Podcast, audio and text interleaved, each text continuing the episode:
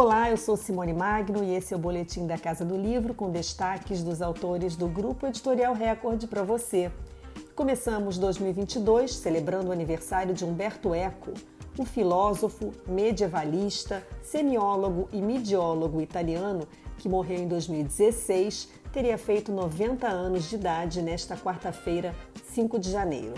No fim do mês, a Record lança A Passo de Caranguejo, volume de ensaios sobre política contemporânea ainda inédito no Brasil, que ele publicou em 2006. O livro, com tradução de Sérgio Mauro, reúne textos para jornais e palestras que traçam mudanças dramáticas no panorama político do fim do século XX e começo do XXI, trazendo temas como a oposição do Islã ao Ocidente, a volta ao passado, o racismo, daí o título e que continuam atuais, como explica o crítico literário Manuel da Costa Pinto. Humberto Eco é um escritor que pode ser lido sob vários ângulos, né? como um teórico da linguagem, um teórico da semiótica, né? um teórico da, é, ao mesmo tempo da interpretação é, ilimitada de umas obras e sobre o, e, e autor de ensaios sobre os limites da interpretação de uma obra literária.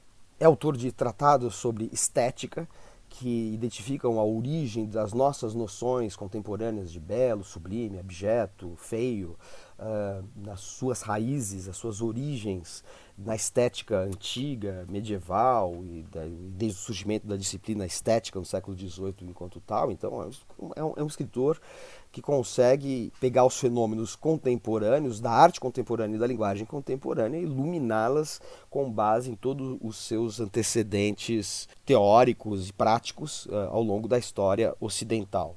Mas Humberto Eco também é um ficcionista cujas obras abordam inúmeros aspectos da vida contemporânea.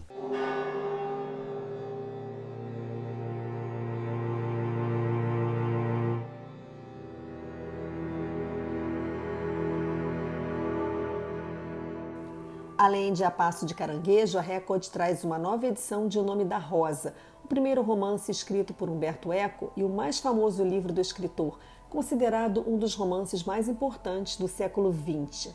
Manuel da Costa Pinto lembra que quando foi lançado em 1980, O Nome da Rosa foi saudado como exercício lúdico de um grande pensador da linguagem ao enveredar pela ficção, parecia que ele estava fazendo um divertimento, algo que era, é, vamos dizer assim, uma contrapartida é, ficcional de um pensamento ensaístico, teórico sobre linguagem. E parecia efetivamente apenas um exercício. Conforme as outras obras do Eco foram sendo publicadas no gênero romance, entretanto, a gente foi relendo o nome da Rosa à luz dessa é, consistente obra ficcional que o Humberto Eco criou ao final da vida e deu para perceber que o romance era muito mais do que isso. Né? O romance é um romance que tem um caráter metaliterário, é um romance metalinguístico, ou seja, fala da própria linguagem, fala da história da literatura, com várias referências que vão desde o Sherlock Holmes, a dupla de detetives Sherlock Holmes, transposta para uma abadia medieval, mas também com referências a outros escritores e pensadores, da, tanto da escolástica quanto da, da antiguidade, sobretudo Aristóteles. O texto da edição em brochura foi revisado pela tradutora Ivone Benedetti, incorporando algumas modificações feitas pelo próprio Humberto Eco em 2012. A grafia dos nomes históricos foi uniformizada, ajustando as peculiaridades da língua lusófona. Elogiando o trabalho dos tradutores Homero Freitas de Andrade e Aurora Fornoni Bernardini, Ivone fala sobre as referências, alusões e citações que corrigiu. O trabalho de tradução inicial foi um trabalho de Hércules. A quantidade de referências culturais que Eco põe em jogo nos seus romances exige conhecimentos enciclopédicos e uma pesquisa exaustiva. A questão da pesquisa na época da tradução era muito difícil, algumas vezes impossível. Em alguns momentos, por exemplo, ele cita literalmente documentos medievais com no, que contêm nomes e palavras irreconhecíveis, coisas a que só seria possível ter acesso visitando bibliotecas da Europa, por exemplo. Hoje quase tudo isso é acessível por internet. Então as minhas correções e atualizações nessa área foram feitas com muito mais facilidade do que teriam sido feitas na década de 80.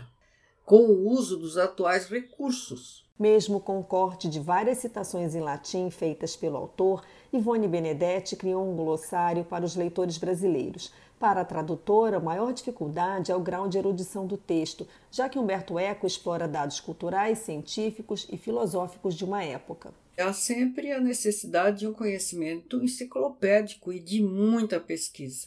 Esse é o caso específico de O Nome da Rosa, mas não só dele. Eu posso citar como leitora é, casos como o Pêndulo de Foucault, a Ilha do Dia Anterior, o Cemitério de Praga e por aí vai.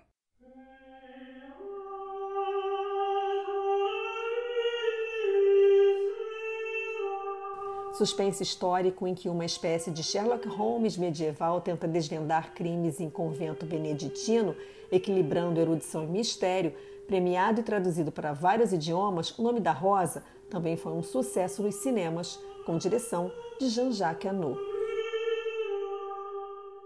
Esse é o boletim da Casa do Livro com as novidades do Grupo Editorial Record para você Lembrando que no nosso canal do YouTube você conta ainda com grandes entrevistas e conteúdo especial.